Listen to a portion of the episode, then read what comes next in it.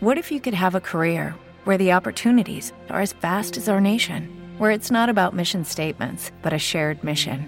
At U.S. Customs and Border Protection, we go beyond to protect more than borders from ship to shore, air to ground, cities to local communities. CBP agents and officers are keeping people safe. Join U.S. Customs and Border Protection and go beyond for something far greater than yourself. Learn more at cbp.gov/careers.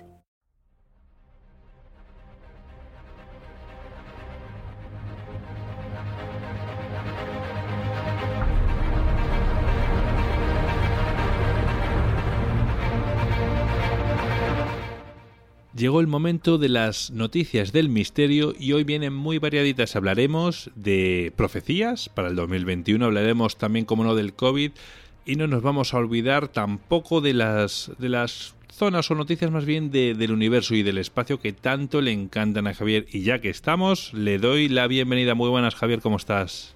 Hola, muy buenas, Víctor, ¿qué tal? Encantado de estar aquí otra semana más. Muy bien, bueno, pues, eh, pues nada, pues vamos, eh, vamos a ver qué, qué, es lo que nos tienes que contar hoy, Javier.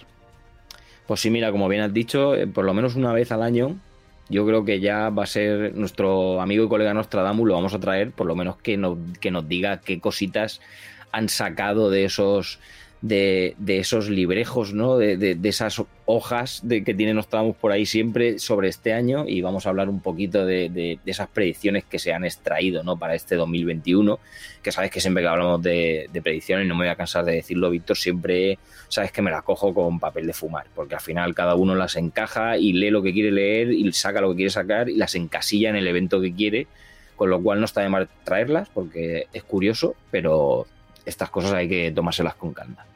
También vamos a hablar, como bien has dicho, eh, un poquito del COVID, pero no voy a hablar del COVID.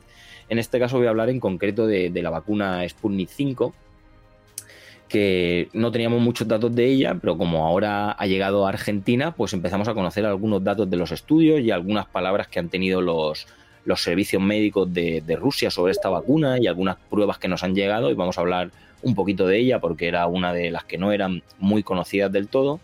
Luego te voy a hablar de, una ecuación que, utilizan los astrónomos y que ha sido actualizada para determinar qué región de nuestra galaxia podría ser la que más opciones tiene de encontrar vida extraterrestre, y todo esto muy entre comillas, al final no dejan de ser números, y lo que nos otorga son probabilidades.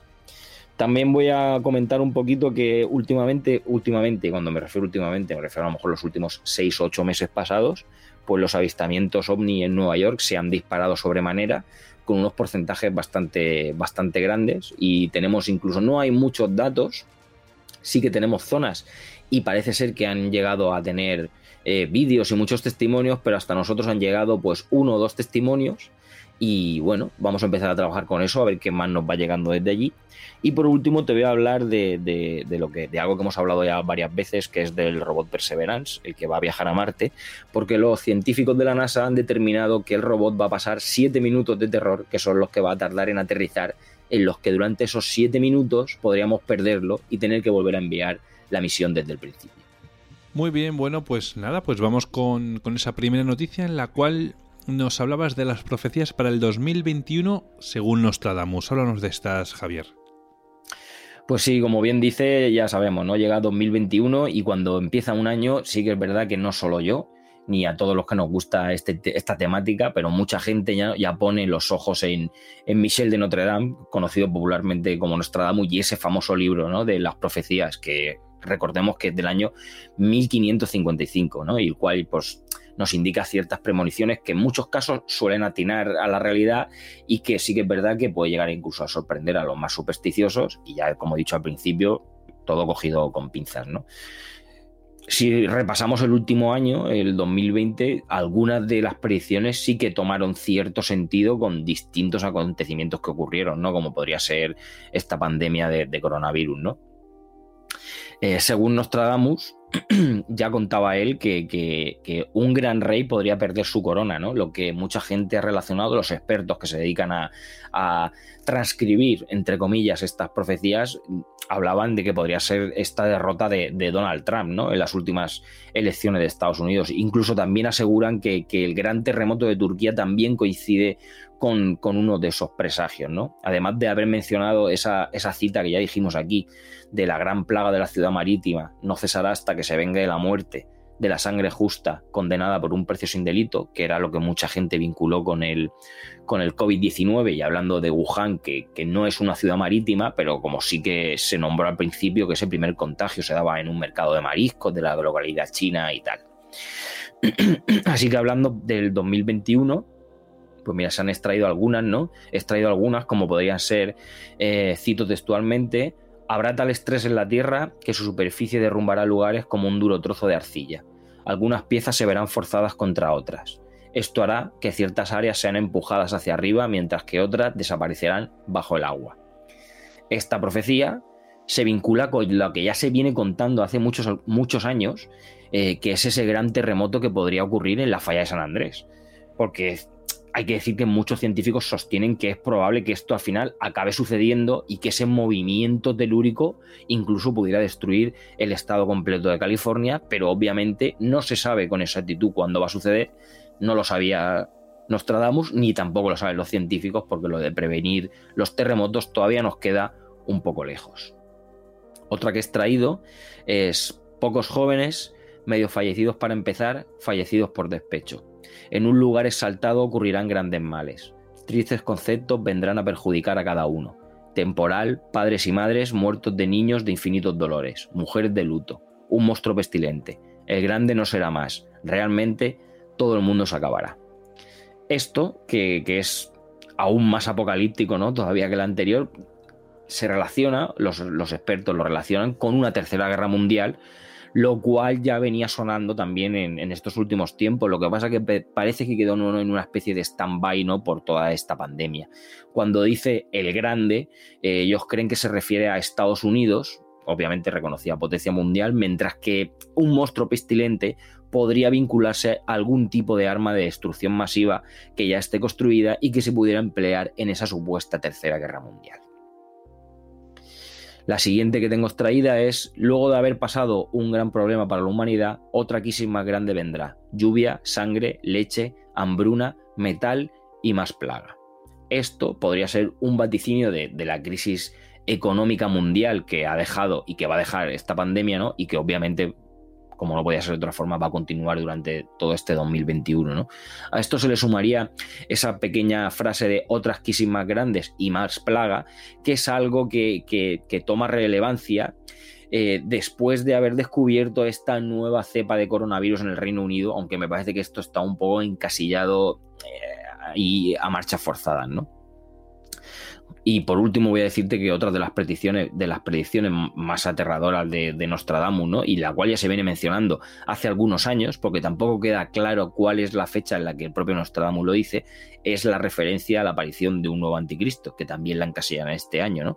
Y que será conocido en todo el mundo, creará una batalla de ideología y provocará la caída de las grandes naciones y culturas. Pero ya te digo, esta no es que esté encasillada en este 2021, porque al final el tramo de tiempo no, no logran encasillar esta, esta predicción, pero bueno, la tenemos ahí, ya la han dejado caer, el año pasado también la dejaron caer, esta también, y la vuelvo a recordar, y bueno, pues esto es lo que, lo que nos depara Nostradamus para este aciago 2021.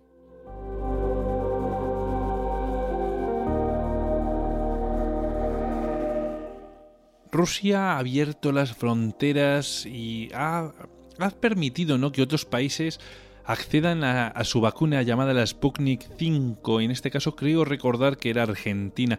Esta es la segunda noticia de la que nos vas a hablar y, bueno, ¿qué resultados ha obtenido Javier en, estas fases de prueba que han, a las que se ha visto sometido la Sputnik 5, Javier? Pues sí, como bien has dicho, eh, eh, ha llegado Argentina eh, proveniente de Moscú, nada más y nada menos que 300.000 dosis y como explicó el director principal del fondo de, inversión, que es Kirill Dmitriev, eh, pues nada, están, obviamente están muy contentos, ¿no? Es un día muy importante para Rusia, ¿no? De, hecho, están contentos de, poder ser esa especie de, socios de, Argentina, ¿no? Por poder suministrar esta, esta vacuna para, para la lucha contra, contra el coronavirus, ¿no? Además ha sido, como bien has dicho Víctor, ha sido noticia, ¿no? La entrega de esta vacuna de Sputnik 5 Argentina. Eh, ya ha llegado un avión que ha salido en las noticias. Todo el mundo vio ese avión y, se han visto esas fotos del primer lote de esta vacuna 5, ¿no? Aterrizando en el aeropuerto de Ceiza. Además llegó justo antes de, la Nochebuena, ¿no? Digamos que con esa esperanza de que, de que sea el comienzo de una nueva era libre de coronavirus. Incluso como ya te he dicho, Kirill Dmitriev eh, dijo que la V en el nombre de, la, vacuna no era Sputnik 5, era la V de victoria, ¿no? Y que ellos mismos le, deseaban al pueblo argentino una victoria decisiva eh, en, esta, en esta enfermedad, También nos ha hablado un poco Alexander Ginsburg, que es el director del Centro Nacional Ruso de Investigación de Epidemiología y Microbiología Gamaleya, y que ha explicado el entusiasmo que tienen de poder mandar la vacuna a, Argentina, ¿no? ¿Qué sabemos de esta vacuna? Como bien nos ha dicho, pues mira, eh, por lo menos nos ha dicho, este Alexander Gisburg nos ha dicho que esta nueva cepa que se detectó en el Reino Unido no sería un obstáculo para esta nueva vacuna rusa, de acuerdo por lo menos con todos sus los desarrolladores. Ellos dicen que Sputnik 5 va a proteger a la, a la protección, a la población, perdón, contra las nuevas cepas, porque esta mutación que se ha hallado en el Reino Unido parece ser que cambia solamente una pequeña partícula en la superficie del virus sin tocar otras partes de esa corona, recordemos el dibujo del coronavirus, y que por eso tienen eh, garantía de que eso va a proteger al organismo de la persona si ésta se contagia de una nueva cepa. En cuanto la misma tarde anterior a llegar el avión, hay que decir que, el, Ministerio de, Salud de la, Nación eh, autorizó con carácter de emergencia esa vacuna rosa contra el COVID-19, esta Sputnik 5, no mucho antes. Eh, de hecho, se, dieron se dio autorización sin ensayos adicionales. Parece ser que solo les bastó la investigación que se había realizado en Rusia. Sí que es verdad que parece que hay bastante documentación de que se realizó un trabajo bastante grande, ¿no? Analizando la documentación y viendo esos resultados de ensayos clínicos de la fase 3, que era muy importante porque parece ser que más personas de las que. de las que. a ver cómo me explico, perdón. digamos que sabe, hemos explicado alguna vez que cuando se hacen estos ensayos hay mucha gente que se le reparte la vacuna y hay mucha gente que lo que se le inoculan son placebos. Pues en, el estudio de esta fase 3 del Sputnik 5 había más personas con vacuna que gente con placebos. Además, se vio que fue muy bien recibida ¿no? en los voluntarios que usaron esa vacuna fuera de los ensayos para la vacunación civil y sin duda alguna esto es por lo menos señal de confianza en este sistema ruso de salud. Y está claro, obviamente, que Rusia va a vacunar a todo el mundo, a toda su población con esta vacuna y que ellos lo dan como un producto totalmente seguro. Sí que había una pequeña duda ¿no? en cuanto a si la vacuna podía ser apta o no para los adultos mayores, y el profesor Ginsburg nos adelantó que los ensayos de los que se participaron gente mayor a 60 años en Moscú terminaron unos pocos días antes de la distribución de ella misma y decía que obtuvieron resultados de esa investigación y los resultados eran muy positivos. De hecho, la frase que él dijo textualmente, y es algo que no me acaba de convencer mucho, fue que los resultados no son peores de lo obtenido en otras fases de otros grupos de edades. Podemos decir con convicción que en los próximos días se conocerán más datos sobre este tema pero es segura. Digamos que en esa gente que es mayor a 60 años tampoco nos ha dejado muy claro si la vacuna es muy efectiva. Él insiste en que es segura, pero no sabemos, no tenemos muchos datos de cómo funciona en esa gente mayor a 60 años.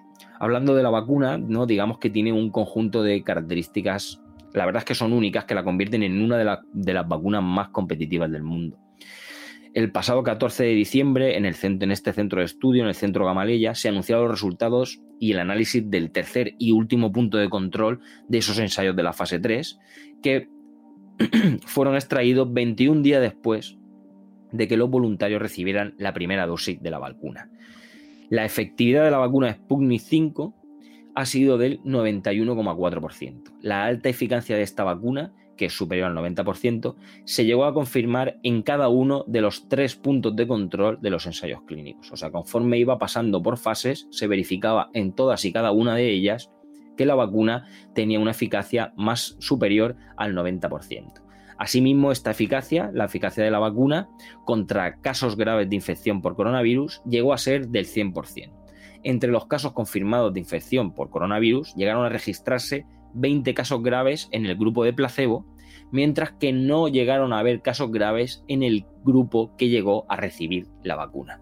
Con lo cual, esto son buenas noticias para Rusia porque son los dueños de la, de la vacuna, para Argentina porque ha llegado el primer ensayo y al fin y al cabo es una buena noticia para el mundo que por lo menos se puedan llegar a estas cotas de, eficacia, ¿no? Ya te digo, Víctor, hablamos más del 90% en todas y cada una de las fases y en casos graves de infección la vacuna ha sido efectiva al 100%. Realmente, si esto es así, este es el milagro que nos ha traído la Navidad, Víctor.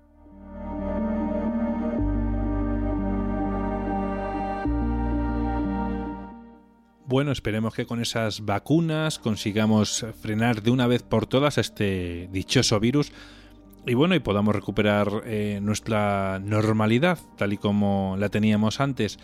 En la próxima noticia nos ibas a hablar sobre la región de nuestra galaxia que, que tiene más opciones para obtener la vida extraterrestre. ¿Esto en qué se basa? ¿Algún cálculo matemático? ¿Una intuición? ¿O es que han encontrado algo más, Javier? No, no, esto desgraciadamente son números, como bien has dicho, Víctor, ¿no? Un equipo de astrofísicos que ha colaborado con varias instituciones de, California, digamos que ha revisado ¿no? una vieja ecuación para volver a recalcular esa probabilidad ubicación, incluso edad de la potencial inteligencia extraterrestre en un lugar concreto la versión ha sido aplicada a un modelo ¿no? de, una muestra de, una muestra de nuestra galaxia y apunta a una región en concreto que, estaría situada a 13.000 años luz del centro de la Vía Láctea. Según esta ecuación, allí se podría esperar que los humanos encontráramos alguna vez vida e incluso civilizaciones comparables con la nuestra como cuando hablamos de todo este tipo de números, al final no se trata de, un conocimiento seguro, pero los investigadores afirman que este estudio que ha sido prepublicado, en el que tomaron tres parámetros principales, la tasa de, probabilidad de lo que ellos llaman abiogénesis, que esto lo que significa es que, esta biogénesis es que, por, ejemplo, por ejemplo, ¿no? Eh, que la materia inorgánica se convierta en vida orgánica. ¿no? Las escalas de tiempo evolutivas, que esto lo que significa, lo que significaría sería pues que si el exoplaneta, ¿no? El que, del que estamos hablando en cuestión, tuviera bastante tiempo para que seres inteligentes pudieran llegar a, pudieran llegar a desarrollarse en él. Y también la probabilidad de autoaniquilación de la vida compleja. Esto creo que no hace falta que lo explique, pero sería la capacidad que tendría esta civilización ¿no? de, de, de autoliquidarse a ellos mismos con el progreso como nos podría pasar a nosotros o nos va a pasar dentro de, miles de años, ¿no? Así que a medida que los astrónomos iban descubriendo estos múltiples sistemas de, de, exoplanetas y las estrellas que, como siempre van buscando, sabes, que son que se parecen a nuestro Sol, que son semejantes a nuestro Sol, pues se había vuelto difícil encontrar algo único en nuestro propio planeta, digamos que justificara la creencia de que solo la Tierra podría tener el origen de la vida, ¿no? si echamos un poco la vista atrás, la primera fórmula para estimar esta cantidad de civilizaciones en nuestra galaxia, creo que es bastante conocido que pertenece al astrofísico Frank Drake, que en 1961 y en aquella época pues reflejaba esos conocimientos astronómicos de la época, ¿no? Desde entonces hasta ahora muchos científicos se han convencido de que es más probable que haya civilizaciones fuera de la Tierra a que no las haya, ¿no? En base a lo que hemos aprendido hasta hoy en día del espacio. Sin embargo, por otro lado, hace unas décadas esta manera de pensar estaba infravalorada, ¿no? Esa posibilidad de, que la vida, incluso muy desarrollada, se, incluso se extinguiera involuntariamente, no cabía en muchas cabezas, ¿no? Por el momento lo que podemos decir es que los científicos tienen claro hasta qué punto los humanos y otros animales son propensos a destruir su medio ambiente ellos, lo, ellos hacen una, una, para que lo entendamos, hacen un símil, ¿no? Eh, en plan que si, nosotros introducemos a las ratas en una isla, eh, ellas se comerían todo lo comestible hasta el último trozo y luego morirían de hambre. Por lo menos eso es lo que recogen en su artículo, ¿no? Pues si los trapolamos a los seres humanos, pues los seres humanos bombardeamos la atmósfera con gases de efecto invernadero y afrontamos un futuro en el que el planeta no va a poder albergar vida. Los investigadores sugieren que si han surgido civilizaciones extraterrestres, la mayoría de ellas quizás ya hayan muerto, ya hayan perecido al ser incapaces de prevenir su propia extinción. Sin embargo, el resultado de este trabajo no es concluyente, como ya te he dicho al principio, Víctor, y solo pretende ofrecer una herramienta un poco más precisa a otros científicos que vayan a realizar sus propios cálculos sobre la población galáctica inteligente en unas épocas venideras. Digamos que al fin y al cabo lo que han hecho ha sido actualizar esa ecuación con lo que sabemos hasta ahora del espacio y la han dejado ahí en el aire para que los próximos científicos que vengan la adecuen a los conocimientos y lleguemos a conocer, si se puede, un poco más claro dónde podría estar esa civilización extraterrestre que ya hoy en día es tan buscada y que los científicos no dan por perdida del todo.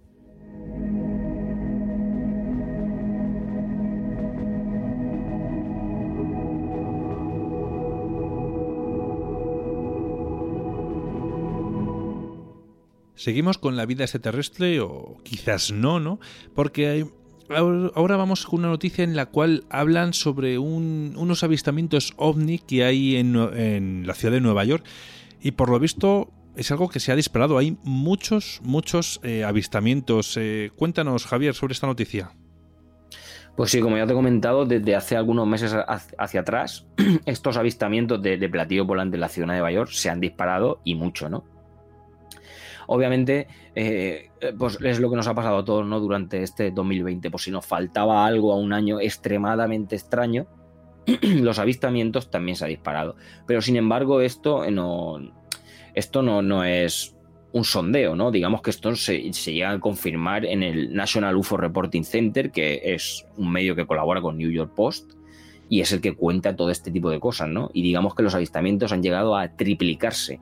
De hecho, ellos hacen las cuentas desde 2018 a 2020 y los casos han aumentado un 283% con respecto a 2018. Ahí en nada, ¿eh? el porcentaje es bastante algo, tan, bastante alto, perdón. Tanto en 2019 como en 2020 se convirtieron en años de récord en este tipo de fenómenos y muchos sugieren en este estudio, en, esta, en este, digamos, comunicado ¿no? que ha hecho el National UFO Reporting Center, como dijimos nosotros aquí al principio, Víctor, al final, eh, todo el tiempo libre que ha tenido la gente durante el, durante el confinamiento, esas, ese aumento de actividades al aire libre en las terrazas o incluso subir a la azotea de la ciudad y, y, mirar el cielo son los que han comenzado a levantar esos, a disparar, ¿no? Esos, esos avistamientos y que la gente haya podido grabar muchas cosas raras con, los smartphones. En cualquier caso, sí que es verdad que a fin de cuentas se desconoce por qué ha habido este aumento en los avistamientos de los últimos años. Eh, realmente no, según compartía el director del centro Peter Davenport, que el del New York Post, él decía que, incluso él creía que, que, estas cosas que nosotros llamamos ovnis nos visitaban de forma rutinaria pero al final comparte lo mismo que nosotros acabamos de hablar, ¿no? Eh, que, al final tanta gente en casa y tanto tiempo mirando hacia arriba, hacia el cielo, pues hace que todo este tipo de todo este tipo de avistamientos haya aumentado. Incluso él mismo confirma que habría visto por lo menos durante estos últimos 5 o 6 meses cinco de estos objetos voladores no identificados. Si hacemos un poco el ejercicio que yo he hecho de, de separar un poco por zonas, ¿no? Digamos que en los últimos meses Brooklyn habría sido testigo de al menos 12 avistamientos siguiéndole muy de cerca Manhattan con 11 y Queens con 10. Staten Island llegaría a tener hasta 8 avistamientos y en el Bronx habrían recibido nada más y nada menos que 5 grandes objetos voladores, objetos voladores no identificados. Sí que es verdad que, según nos explica el artículo que, he leído, la variedad de testigos, según nos dicen ellos, ¿no? que todos son muy coherentes en sus relatos y en la cantidad de material gráfico que se ha recogido, ha sido clave a la hora de validar muchos de estos fenómenos.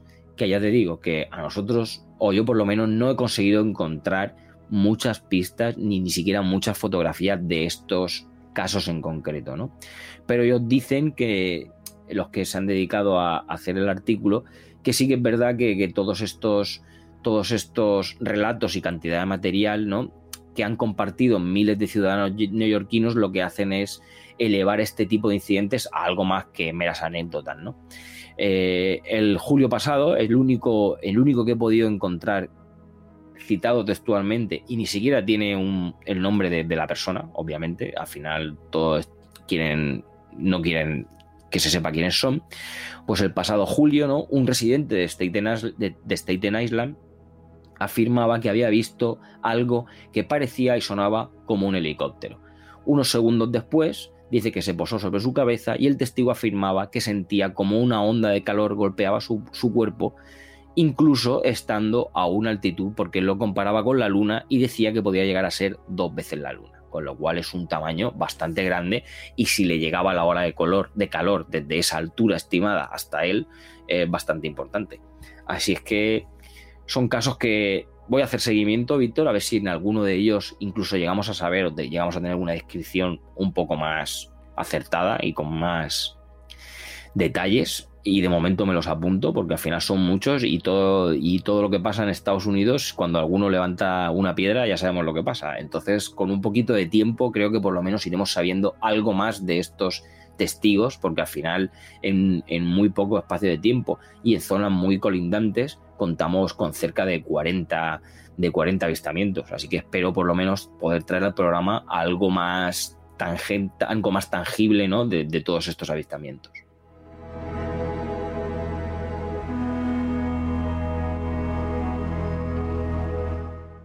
Y en la última de las noticias nos ibas a hablar sobre unos minutos de terror que iban a ocurrir o iban a quizás a tener, ¿no? Más bien sobre el robot Perseverance al realizar la maniobra de aterrizaje en el planeta rojo o el planeta Marte, como lo queráis llamar.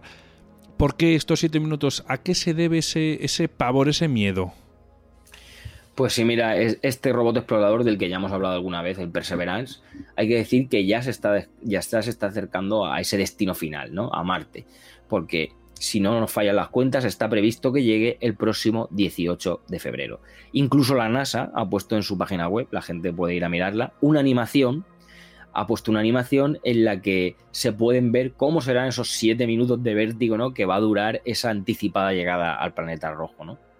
Durante ese tiempo hay que decir que el Perseverance va a pasar de una velocidad de 19.500 km por hora, que es la velocidad en la que tendrá en la parte alta de la atmósfera marciana, a unos 3 km por hora en el momento de aterrizar sobre una zona conocida como el cráter de G0.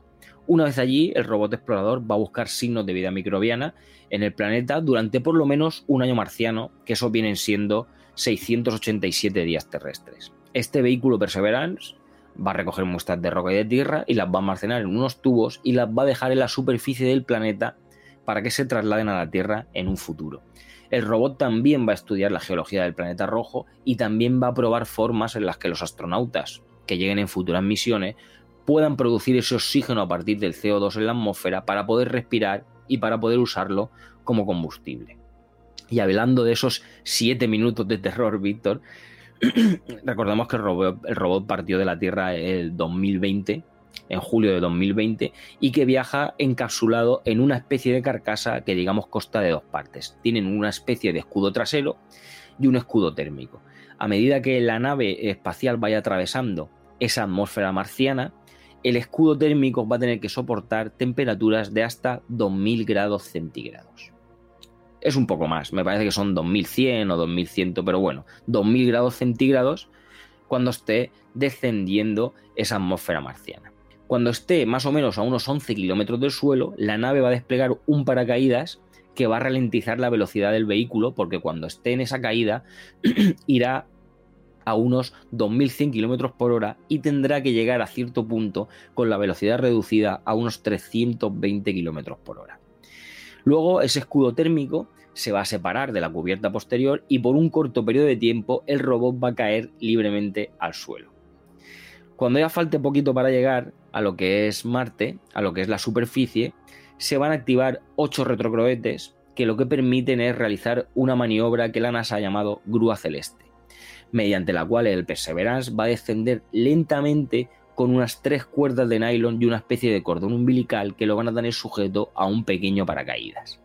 Cuando las ruedas del explorador toquen el suelo, se soltarán estas ataduras y entonces será cuando esta primera misión de la NASA, que lo que digamos es buscar directamente firmas, ¿no? signos biológicos de vida en, en Marte, recuerdo desde la Viking en 1970, se pondrá en marcha. Pero todo este proceso que te acabo de narrar, Víctor, son siete minutos en los que el pobre Perseverance en cualquier momento se puede ir al traste. Con la millonada que tiene que costar todas estas misiones, todos estos artilugios que van cargados hasta arriba, los robots que van hasta allí, eh, yo creo que es el mayor miedo que, que deberían que debería de tener, ¿no? Bueno, no sé si a esta gente realmente le sobra la pasta o no, la verdad, el dinero, pero a mí para mí sería un terrible, ¿no? El poder estrellar, no sé, 20, 30, 50 millones de, en este caso de dólares, ¿no? Así sin, sin más y al traste todos los años de, trabajo que ha llevado llevar hasta allí este robot. Desde luego que sí, desde luego que sí. Hablamos de, de millonadas al final luego la NASA con todo este tipo de cosas tampoco son muy transparentes. Ellos te cuentan mucho lo que es la lo que es la misión y lo que va a hacer y tal, pero al final me parece hasta bien que no nos cuenten lo que cuesta, porque habrá gente que, se enfadará bastante, ¿no? Cuando sepa que vale un robot de estos, pero sí, y ya no, mira lo que te digo, y al final, Víctor, el dinero es dinero, pero el trabajo, lo que ha tardado en llegar y el esfuerzo que lleva atrás de la gente construyéndolo, saber que, que si a cualquier mínima cosa sale mal, se puede ir al traste, eso tiene que ser un dolor del corazón para la gente que, ha creado este Perseverance. Por supuesto que sí, Javier, tienes toda la razón, así que... Pues nada, pues como siempre, cada semana muy interesantes las noticias que nos traes y, y bueno, pues espero las siguientes para la próxima semana. Claro que sí, Víctor, aquí está. Venga, un fuerte abrazo. Un abrazo, amigo.